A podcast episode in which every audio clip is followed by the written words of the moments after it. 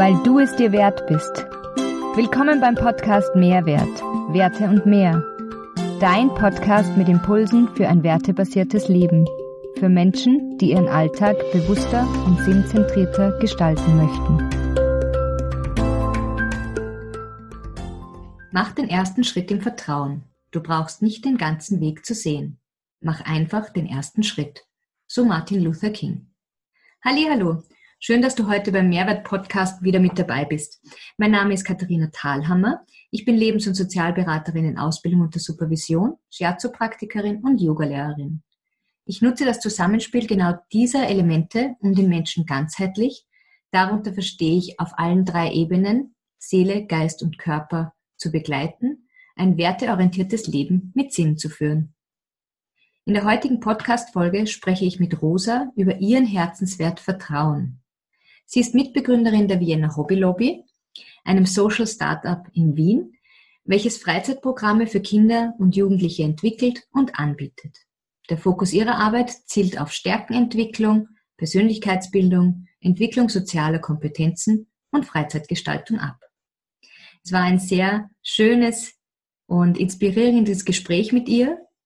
Und wir sprechen darüber, wie Rosa auf die Idee gekommen ist, die Vienna Hobby Lobby zu gründen und was das mit Teach for Austria zu tun hat, was sie unter Chancengleichheit und Bildungsgerechtigkeit versteht und warum es ihr so ein großes Anliegen ist, Kinder und Jugendliche in ihrem Potenzial zu unterstützen.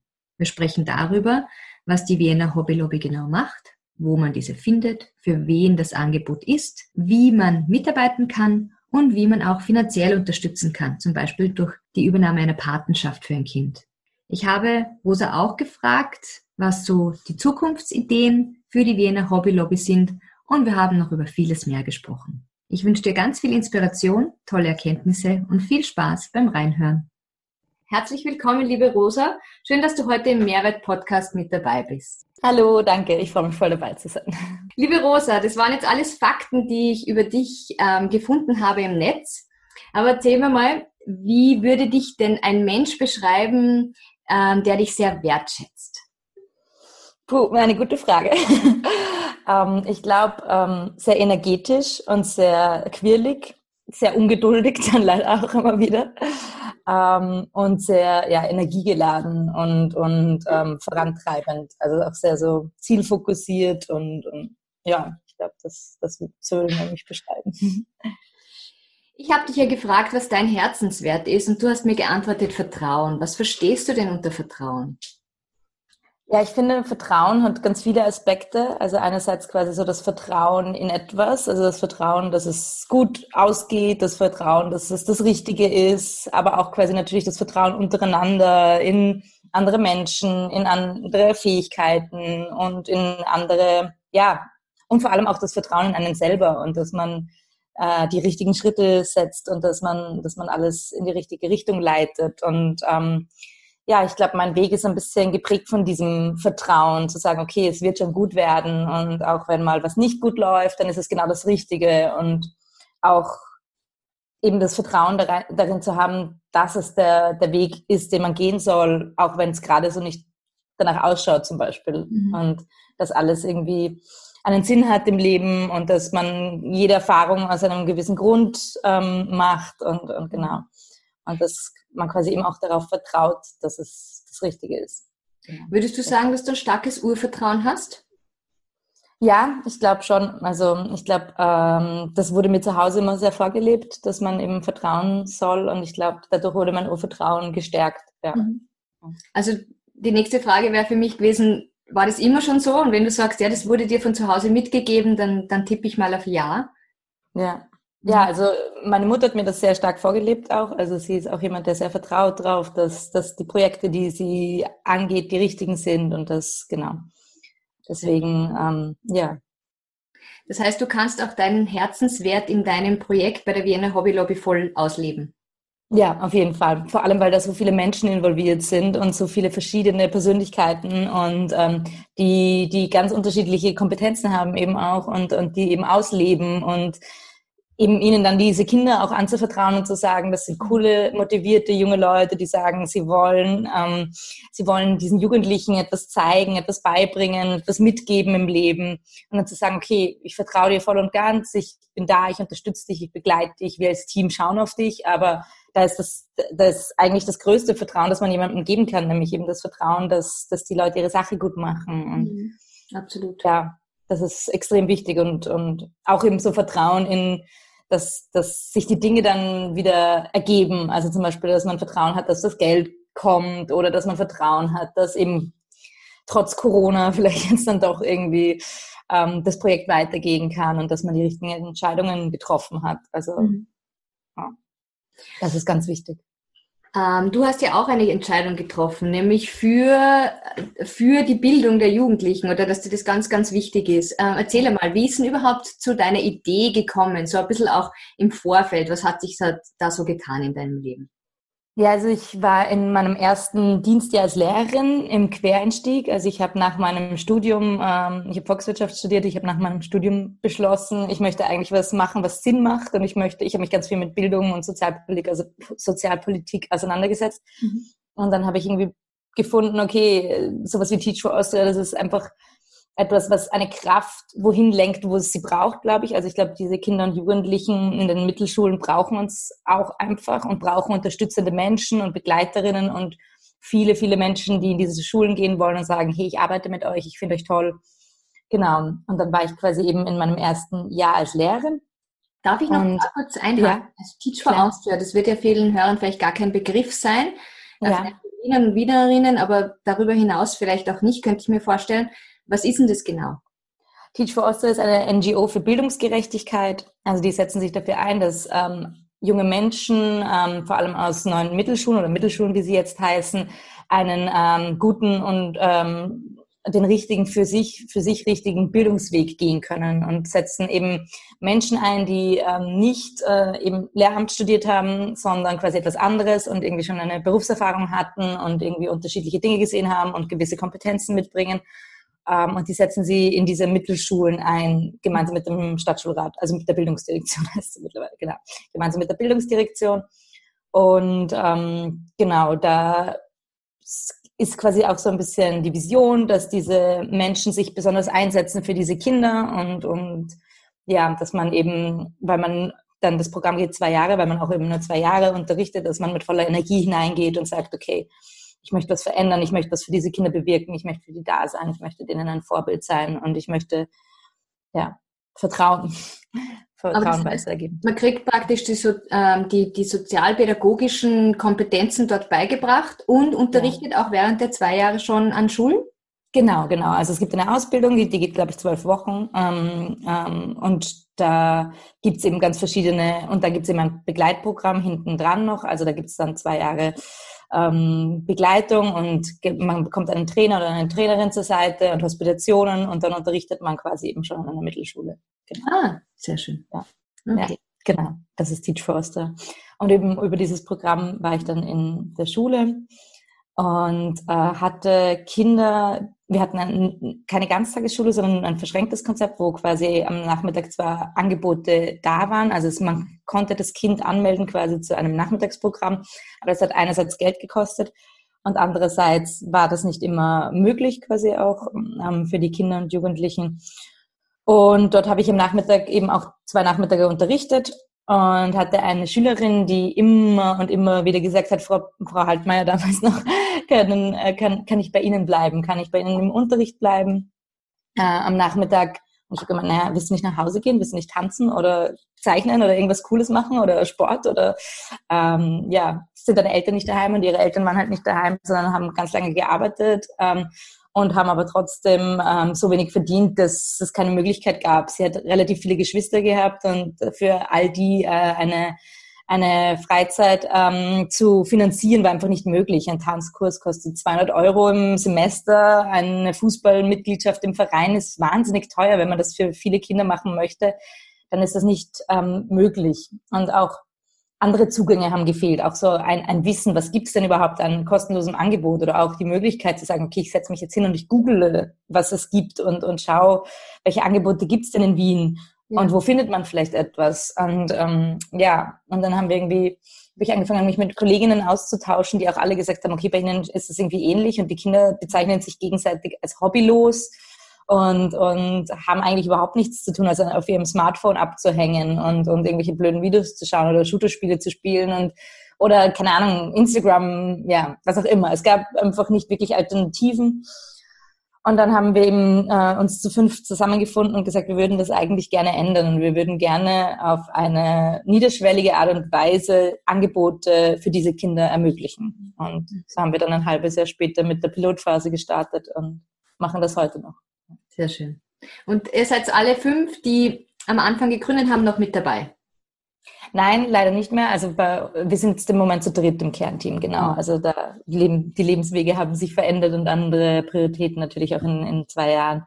Und da ging sich das teilweise einfach nicht mehr aus zeitlich. Dadurch, dass das Projekt auch gewachsen ist, ist das dann schwierig, wenn man von eben zu einem, von einer ehrenamtlichen Phase zu einem größeren ähm, Projekt wächst, dann, dann geht das oft nicht in, in, in also das geht, ja, lässt sich oft nicht ermöglichen mit Zeitressourcen zum Beispiel. Mhm, genau. Ja, aber trotzdem schön. Ich finde es so schön, wenn äh, so junge Menschen wie du auch noch Jüngere unterstützen, da ihr Potenzial zu leben. Und ähm, eine Frage wäre von mir gewesen, warum tust du, was du tust? Aber du hast es mir eigentlich schon beantwortet, nämlich du wolltest, dass die Jugendlichen weg vom Handy und vom sinnlosen ähm, vor sich hin vegetieren am Nachmittag, weil sie keine anderen Möglichkeiten haben, aus welchem Grund auch immer, dass sie wieder, dass sie sich spüren, dass sie sich bewegen, dass mhm. sie was Kreatives machen, um so wieder mehr auf sich zu schauen und bei sich zu bleiben auch, oder? Ja, und vor allem auch, um irgendwo eine Art von ähm, Auffangraum oder Zuhause zu bieten. Also ich habe bei mir war das selber so, ich hatte einen Tanzverein, seitdem ich irgendwie fünf Jahre alt war, war ich dort und bin immer noch dort. Ich tanze heute noch in der Tanzwerkstatt im vierten Bezirk. Und ähm, das war so wichtig für mich, dass ich da einmal die Woche einerseits diese Gruppe, dann meine Tanzlehrerin, das sind ja alles Bezugspersonen, die ganz wichtig werden in deinem Leben. Und das ist ein soziales Netz, das man aufbaut. Und durchs Zusammentun entwickeln sich Kompetenzen, man wird teamfähig, man muss Kompromisse eingehen. Und, ja. und das lernen halt nur eine gewisse Schicht an recht privilegierten Kindern, die sich das eben leisten können. Und die, die das nicht haben, die fallen eigentlich durch den Rost. Und in Wirklichkeit ist es so, dass 50 Prozent unserer Schultage, also der Tage im Jahr, schulfrei sind. Also ähm, es gibt 184 Schultage und 183 Ferientage und ähm, oder Wochenenden und dann zusätzlich quasi noch all die freien Nachmittage. Das ist so viel Zeit, wenn man sich in der Zeit nicht auch weiterbildet oder mit was beschäftigt oder einen Sinn hat in, in, in der Zeit, dann, dann kann man sich überhaupt nicht entwickeln und dann ist es einfach schwierig, irgendwie einen Weg für sich zu finden. Und ich glaube,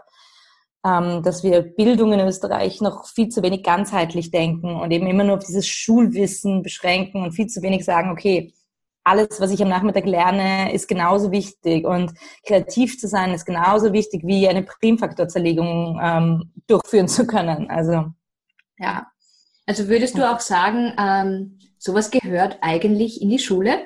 So ein, ein sprich diese Social Skills? Mm, ja, auf jeden Fall. Also ich glaube so, ähm, dass man in, in, in den Schulfächern noch viel machen könnte.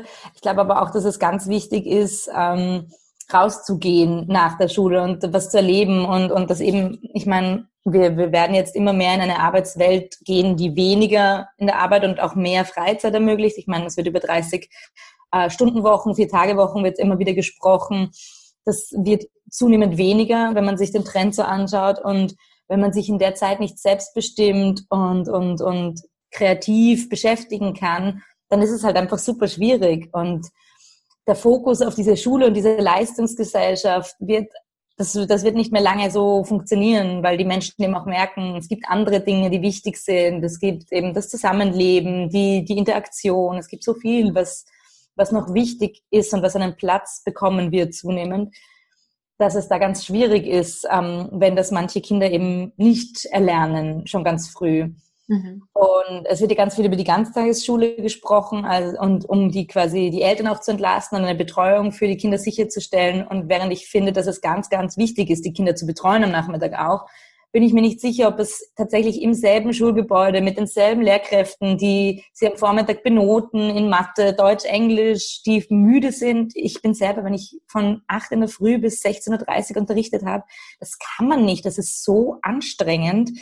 Das ist, da bin ich spätestens um 12 Uhr ausgelaugt oder um zwei, weil unterrichten und wenn man das wirklich mit Energie macht und sagt, man möchte das gut machen, ich möchte in jeder einzelnen Stunde das Bestmögliche vermitteln, dann habe ich nicht die Energie, das neun Schulstunden durchzumachen. Mhm. Und die Kinder haben nicht die Energie, neun Schulstunden am Platz zu sitzen. Und dann gibt es vielleicht einmal Frisbee dazwischen von eben dem Lehrer, den ich eh schon immer sehe. Und wenn ich zum Beispiel ein Außenseiter oder eine Außenseiterin in meiner Klasse bin, dann entkomme ich diesem Klassen, dieser, dem Klassenverband nicht. Dann bin ich bis 16.30 jeden Tag in der Schule und wahrscheinlich jeden Tag unglücklich. Und mhm. das ist immer das Schöne, was wir eben auch sehen, dass Kinder über ihre Hobbys, die sie dann entwickeln, Freundschaften schließen in der Hobbylobby. Das ist, mir hat letztens erst der Stojan erzählt, er hat seinen besten Freund bei der Hobbylobby kennengelernt und jetzt machen sie immer was zusammen nach der Schule und er ist mir so dankbar und dem Team und, und das war so süß, wie er das gesagt hat, dass er da einfach eine, eine Verbindung gefunden hat, weil in der Schule ist immer der aufgedrehte, lustige, den alle eh mögen, aber halt nicht wirklich eine Verbindung gefunden hat und zu dem Dogan, der eben auch mit ihm mit ihm äh, Kickboxen macht, hat eine richtige Verbindung gefunden und jetzt haben sie sich zu zweit noch zu Kursen angemeldet und mhm. wollen irgendwie da gemeinsam das machen und ja. Ja, aber voll schön, weil den Aspekt habe ich irgendwie noch gar nicht so gesehen. Eben, dass du sagst, man kommt, wenn man jetzt, man geht immer von dem aus, jeder versteht sie gut und der Klassenverbund haut super hin und alles ist easy cheesy, aber dem ist de facto definitiv nicht so. Und das wissen wir alle aus unserer eigenen Schulzeit. Ähm, da finden ganz viele Dinge statt, die die nicht schön sind. Und so am mhm. Klassenverbund kann man dann wirklich mit denen kommen. Aber ihr bietet da mit, mit eurer Wiener Hobby Lobby eine schöne Alternative und du würdest dann auch sagen, so soll es auch in, in, in einem Ganztagskonzept auch einfließen, dass externe Personen da auch eine Rolle spielen dürfen. Ja, das, das gibt's ja auch schon ganz viel. Also es gibt ja eben ganz viele Freizeitpädagoginnen, die da auch mitarbeiten und so natürlich. Aber auch so das Schulgebäude. Ich meine, die, die Schulgebäude sind ganz oft nicht ausgestattet für das, was ein, ein wirklich Ganztageskonzept braucht. Also da muss man, glaube ich, noch viele, viele, viele Schritte setzen, damit das ähm, besser funktioniert und das dass das sinnvoll für die Kinder und Jugendlichen sind. Und, und, und, dass man so Samen pflanzt und ihr seid dann am besten Weg dazu, dass man sagt, wenn ein neues Konzept, sprich ein neuer Bildungscampus äh, konzipiert wird, dass man solche mhm. Dinge ja auch schon ähm, mit, mit berücksichtigt. Ja, und darauf mit reinnimmt und sagt, ja. okay, wir haben jetzt auch tatsächlich mit ein paar ähm, so Bauträgern gesprochen, die jetzt mhm. irgendwie ähm, Projekte entwickeln und die, die planen uns tatsächlich auch schon ein. Also da wird ja immer so ein Campus dann eben errichtet, wie du gesagt hast, und, und, und meistens eine Schule in der Nähe und dem dann eben auch schon gefragt, können Sie uns in dem und dem Bezirk quasi für die nächsten vier, fünf Jahre mit einplanen, wo wir dann quasi ähm, einen, einen weiteren Standort eröffnen können ja, zu unseren beiden.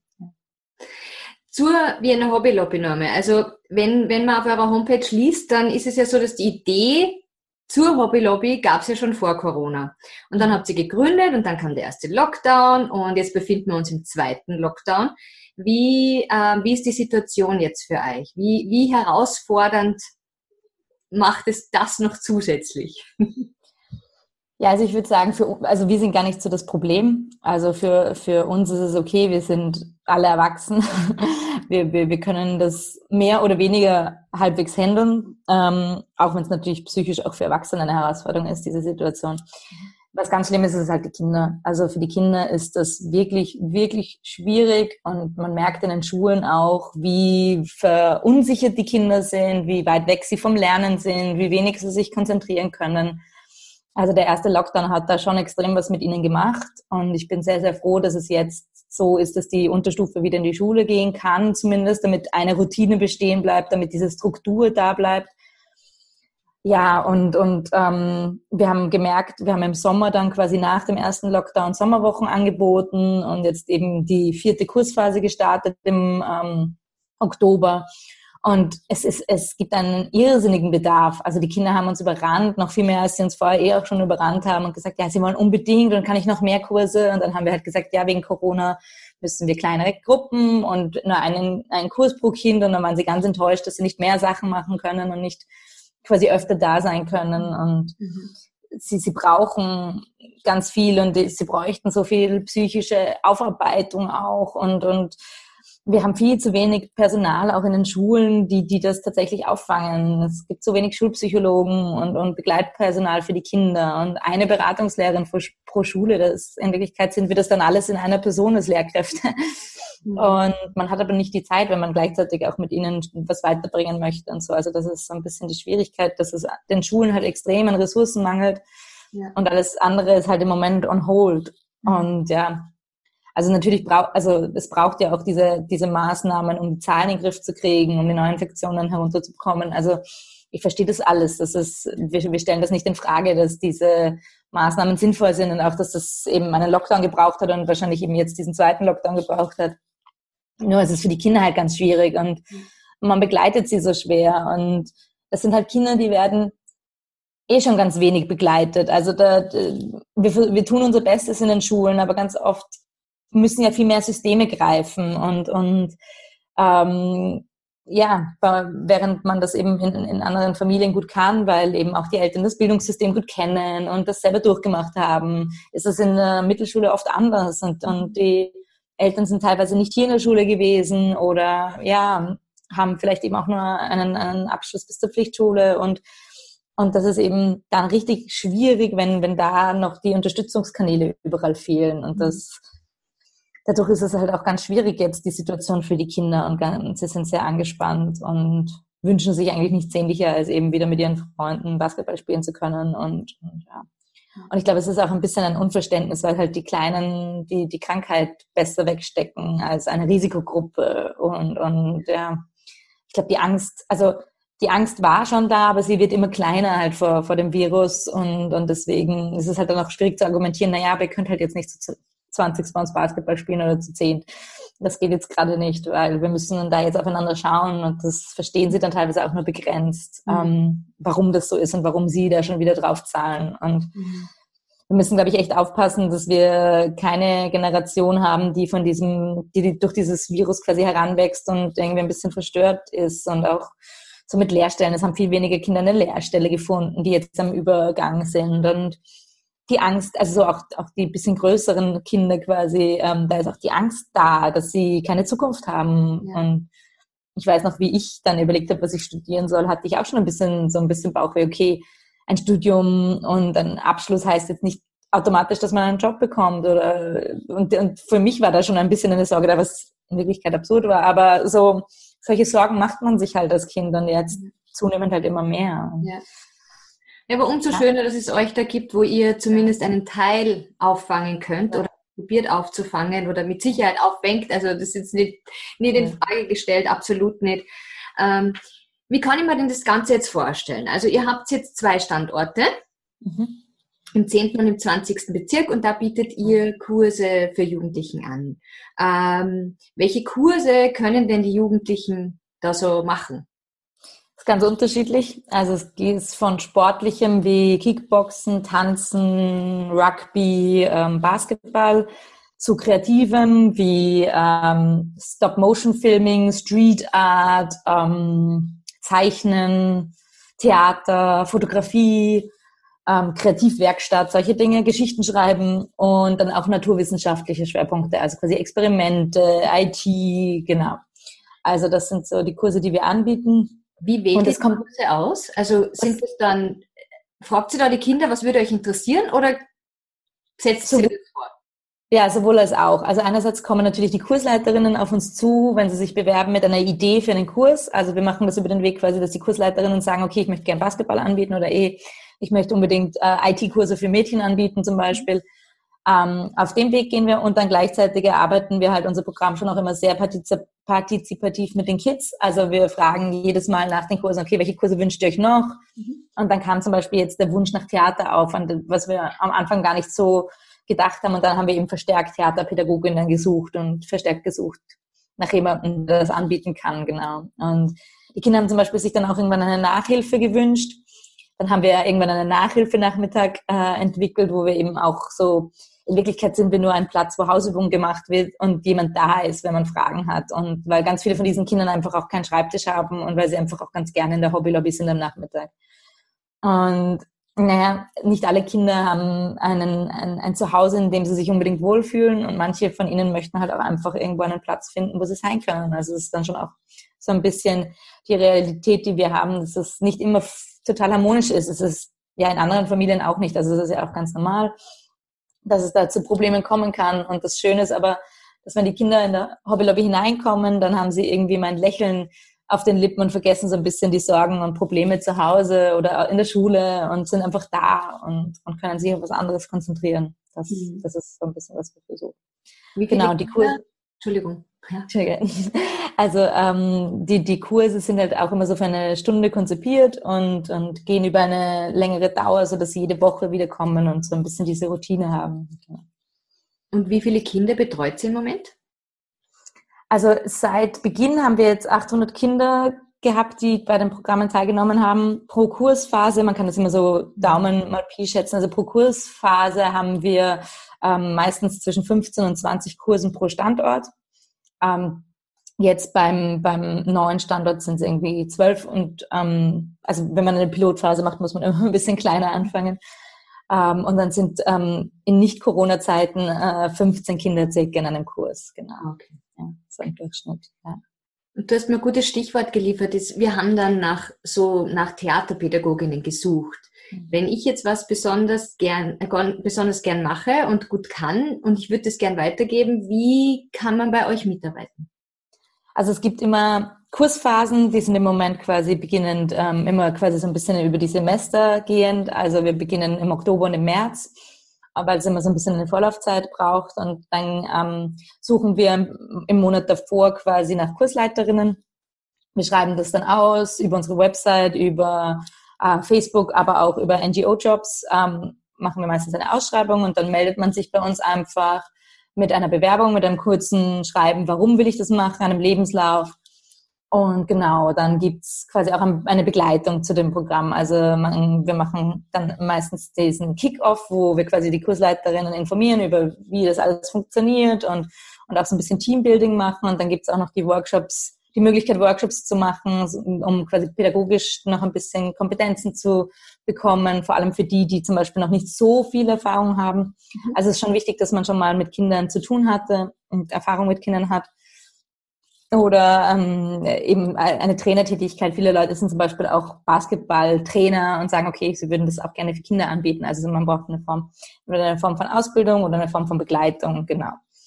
Und was wir auch äh, von den Kursleiterinnen verlangen, ist dann ein Strafregisterauszug für die Arbeit mit Kindern und Jugendlichen, einfach um quasi abzuchecken, dass da eh alles gut ist, weil man eben man Kindern auch zu einem ähm, wenn man Leute zu einer Zielgruppe führt, die auch eine sehr verletzliche Zielgruppe sein kann, dann muss man eben natürlich auch schauen, dass man die bestmöglich schützt. Und ähm, auch wenn man sehr viel Vertrauen hat den Leuten gegenüber, die sich da bewerben, ähm, ist es trotzdem wichtig, dass man eben einfach auf die Kinder schaut und die, die bestmöglich schützt.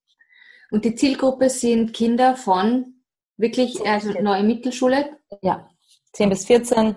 Ähm, ja, also manchmal sind sie auch schon, schon 15 und ja, manche sind auch noch neun, also so, wir sind nicht ganz so streng, aber wir versuchen quasi äh, die Mittelschule abzudecken im Moment eben, weil wir erstens, weil wir mit dieser mit dieser Zielgruppe auch die meiste Erfahrung haben, also wir dadurch, dass wir auch alle ähm, in neuen Mittelschulen unterrichtet haben, haben wir da irgendwie den, die, die meiste Erfahrung und auch irgendwie den, den größten Bedarf gesehen. Wobei ich glaube, dass der Bedarf zur dritte, vierte Klasse Volksschule auch schon extrem groß wäre, aber mhm eins nach dem anderen. Das genau. lassen die Kapazitäten gerade nicht zu. Ja. Schritt für Schritt. Ihr habt ja mal den ersten genau. Schritt gemacht. Genau. ähm, ich habe auch gelesen, dass man praktisch Partnerschaften für Kinder übernehmen kann. Also genau. wie kann man Pate werden? Welche Modelle gibt es da so? Wie kann ich unterstützend für euren Verein tätig sein? Also man kann quasi für ein einzelnes Kind eine Patenschaft übernehmen für ähm, ein Semester oder ein Jahr. Also wenn man quasi ein Semester bezahlen möchte für ein Kind, dann sind das 50 Euro und wenn man ein ganzes Jahr ermöglichen möchte, sind das 100 Euro pro Kind.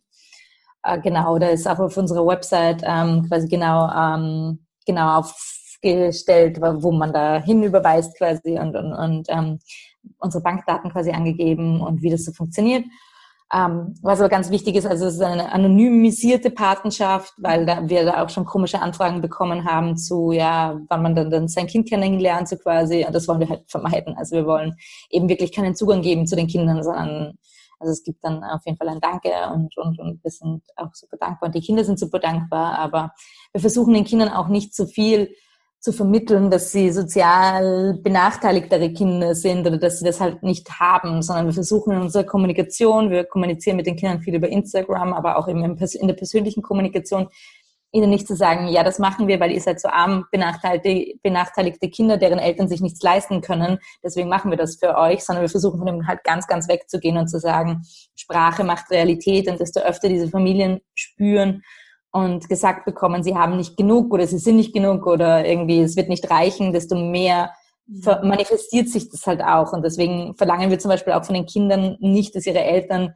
deutlich machen, dass sie sich die Kurse tatsächlich nicht leisten können. Und wenn dann mal ein Kind dabei ist, dass es sich vielleicht leisten könnte, dann ist es halt so. Und wir hatten zum Beispiel auch schon eine Mama, die hat dann für ihre drei Kinder eine Semesterpatenschaft übernommen für eins quasi. Also sie hat dann quasi 50 Euro überwiesen hat, geschrieben, das ist für meine drei Kinder und, und das ist halt dann wunderschön, wenn man sagt, okay, die, die können, geben dann eh, genau.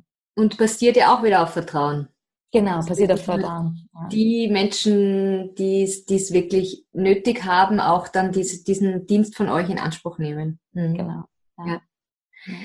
Ähm, ihr habt ja auch schon viele Auszeichnungen für euer Projekt, für eure Idee und so weiter. Und ihr seid auch ausgewählt worden, an so einem Begleitprogramm, Bildünger Begleitprogramm mitzumachen. Und da habe ich gelesen, ähm, dass euch da Leute als Mentoren zur Verfügung stellen, eure Idee noch weiter auszureifen. Kannst du da schon aus dem Nähkästchen plaudern, wo es hingehen wird mit der Wiener Hobby Lobby? Ich hoffe, ich darf das. Also ich glaube schon, dass ich das darf.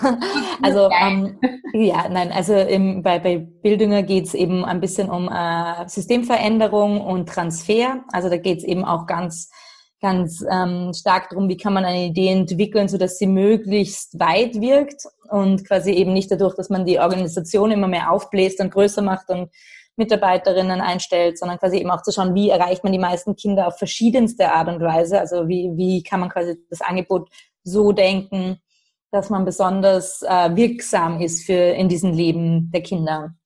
Genau, und an dem arbeiten wir dort ganz intensiv.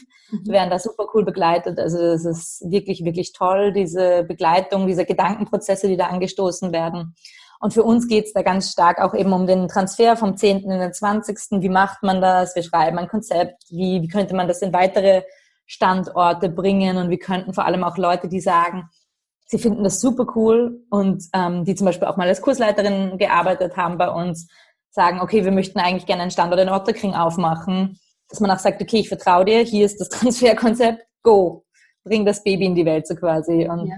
Das ist so ein bisschen das, was am 20. im 20. Bezirk passiert. Da gibt's ähm, vier wirklich motivierte und engagierte Pädagoginnen, die gesagt haben, sie möchten das unbedingt in den 20. Bezirk, weil es ist so cool und sie, sie wollen das für ihre Kinder auch. Und dann habe ich gesagt, okay, hier hat unser Kernteam ähm, Unterstützung gegeben quasi und gesagt, wir begleiten euch, ähm, wir vertrauen euch, ihr werdet das gut machen. Und sie halten sich eben quasi an diese vorgegebenen Richtlinien und, und, und machen das nach dem Konzept, wie wir es entwickelt haben und setzen dort dann eben ihre eigenen Kurse um. Und das ist eben auch so eine Idee, die über Bildungen entstanden ist, zu sagen, okay, wie kann man das eben auch ein bisschen loslassen, die Idee loslassen und sagen, man muss jetzt das nicht so kontrollieren, dass es, dass es genau so stattfindet, wie, wie wir das eben machen, sondern eben sagen, okay, ich habe Vertrauen, dass andere motivierte, coole Menschen ähm, einfach diese Idee nehmen und das Bestmögliche, was sie können da draus machen und eben dann auf ihre Art und Weise diesen Kindern und Jugendlichen aber auch Freizeit ermöglichen und sinnvolle Weiterbildung in der Freizeit.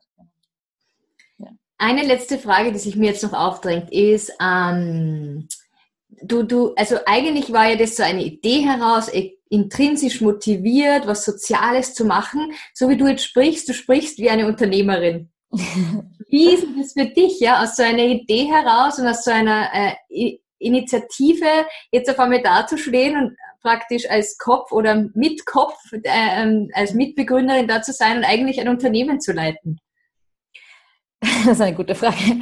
Ähm, ganz viele Leute sagen immer, dass das so widersprüchlich ist, dieses Soziale und das Unternehmertum. Aber ich finde eigentlich, dass das gar nicht widersprüchlich ist. Ist also ein Unternehmen führen und leiten ist ja eigentlich ein total kreativer Prozess. Man muss so kreativ strategische Prozesse machen, man muss so viel sozial interagieren, Menschen äh, spüren, also Interaktion spüren, sehr intuitiv handeln ganz oft. Ähm, also das ist, das finde ich, dass sich das eigentlich gar nicht so ausschließt. Ähm, und es vereint aber halt eben auch sehr dieses strukturierende, planende, was ich auch gut kann und, und gerne mache und dieses kreative, soziale auch nochmal zusammen, wenn man sagt, okay, es ist eben ein, ein Social Business und und deswegen macht es unglaublich viel Spaß. Es ist auch sehr herausfordernd. Also es gab auch schon Phasen, gerade auf dem, an dem Schritt von quasi ehrenamtlichen Projekt zu, okay, ich gehe jetzt aus der Schule raus, ich ähm, mache das jetzt Vollzeit, ich gehe ins Unternehmensgründungsprogramm vom AMS, ich, ich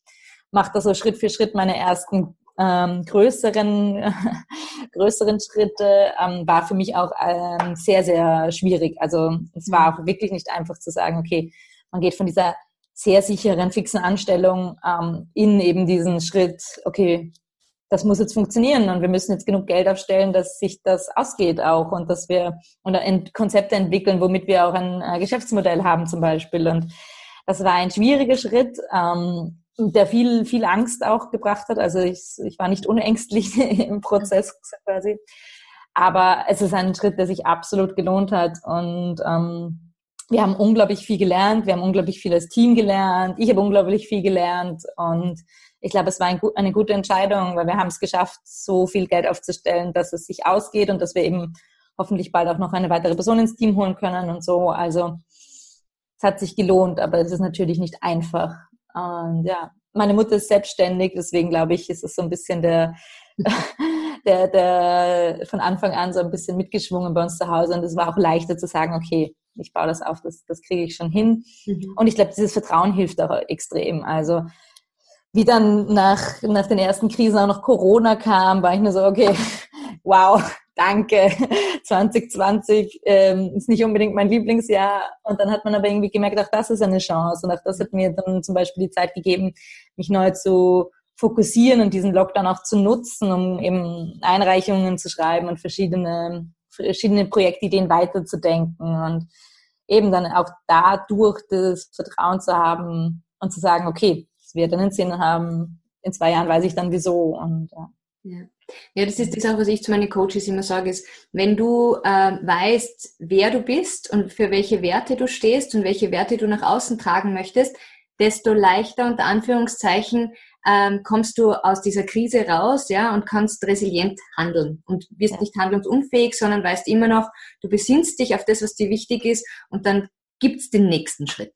Ja, ja, das ist schön. Ja. Rosa, ich möchte jetzt noch gern drei Abschlussfragen, beziehungsweise drei plus eine allerletzte Abschlussfrage stellen.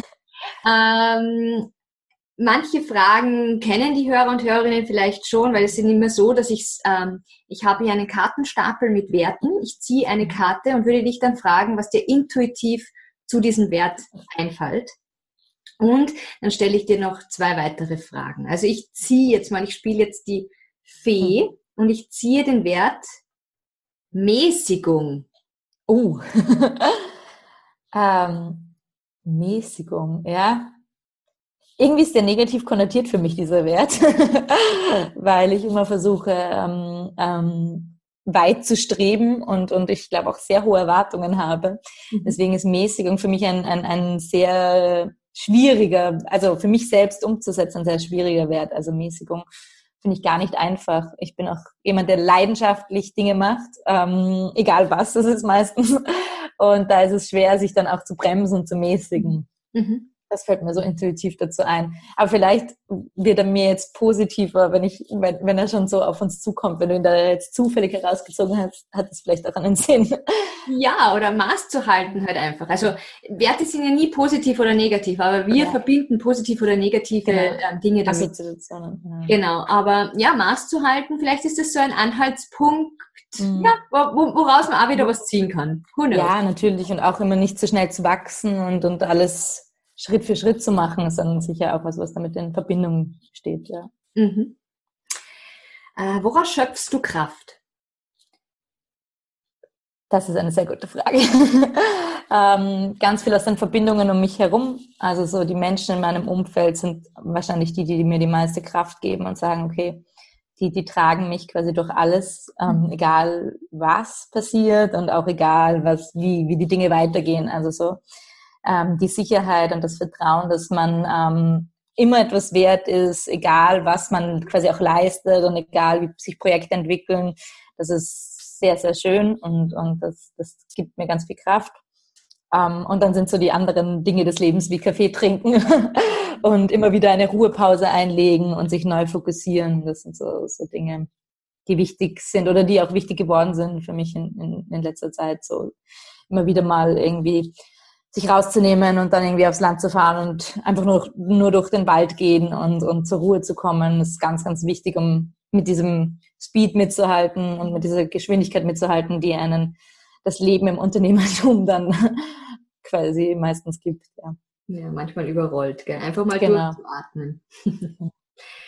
ähm, wenn wir aus Fehlern lernen, warum haben wir dann solche Angst, Fehler überhaupt zu machen?